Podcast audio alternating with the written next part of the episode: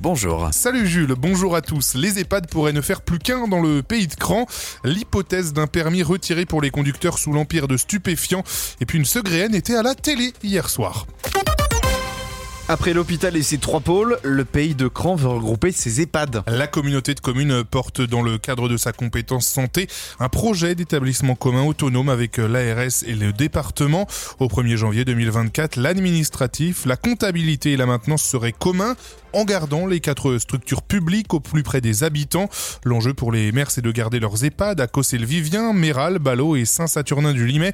C'est ce qu'explique Philippe Guillard, vice-président du Pays de Cran. Aujourd'hui, il n'en est pas directement question, mais on peut se dire que quand même, euh, le seuil des 80 lits va devenir... Euh, à moyen terme sûrement un critère pour euh, le maintien ou pas d'établissement dans les territoires. Et donc notre idée, c'est de se prémunir de cette réglementation en regroupant nos établissements euh, publics d'EHPAD.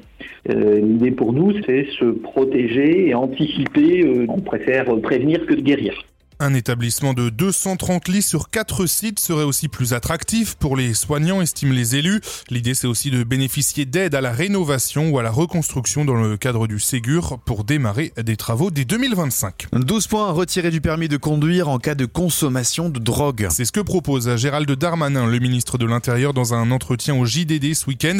Il pourrait en être de même pour la conduite en état d'ivresse. Il a également annoncé, euh, ce ministre de l'Intérieur, que les contrôles routiers seront augmentés cette année pour passer à 1 million contre 800 000 l'année dernière. Bruno Le Maire maintient que la France devrait sortir de l'inflation d'ici l'été prochain. Le ministre de l'économie recevra les distributeurs dans les prochains jours pour tenter de limiter l'impact de cette hausse des prix sur les Français. Un panier anti-inflation avec des produits essentiels moins chers pourrait voir le jour. Au Lyon d'Angers, en revanche, on pourrait continuer de gratter dans le portefeuille puisque la municipalité pense à augmenter ses impôts.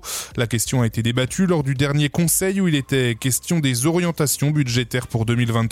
Les élus et notamment l'adjoint aux finances s'interrogent sur l'éventualité d'augmenter ou pas les taux d'imposition locaux. Tout, sera décide, tout cela sera décidé lors du vote du budget, c'est en mars 2023. Vous pouvez donner votre sang cet après-midi à Saint-James-d'Andigné. Une collecte est organisée dans la salle du 1000 Club, rue du Pont de la Verzée. C'est entre 16h et 19h30. Il faut prendre rendez-vous au préalable sur le site du Don du Sang. Vous l'avez peut-être vu, une segraine était à la télé hier soir. Oui, Julie Briand, dont vous avez peut-être déjà entendu parler puisqu'elle était sur M6 il y a quelques semaines. Cette habitante de Combré se bat contre la mucoviscidose et faisait l'objet du portrait de la semaine dans l'émission 7 à 8 sur TF1.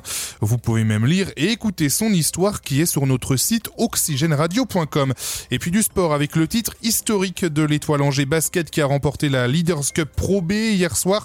Les Angevins ont battu Boulazac 88-72 pour s'adjuger le premier trophée de la jeune histoire du club. La météo pour terminer, le soleil devrait pointer le bout de son nez avec de nombreuses éclaircies attendues pour cet après-midi après le brouillard de ce matin. Au niveau des températures, on montera jusqu'à 13 degrés sur Angers et Château-Gontier.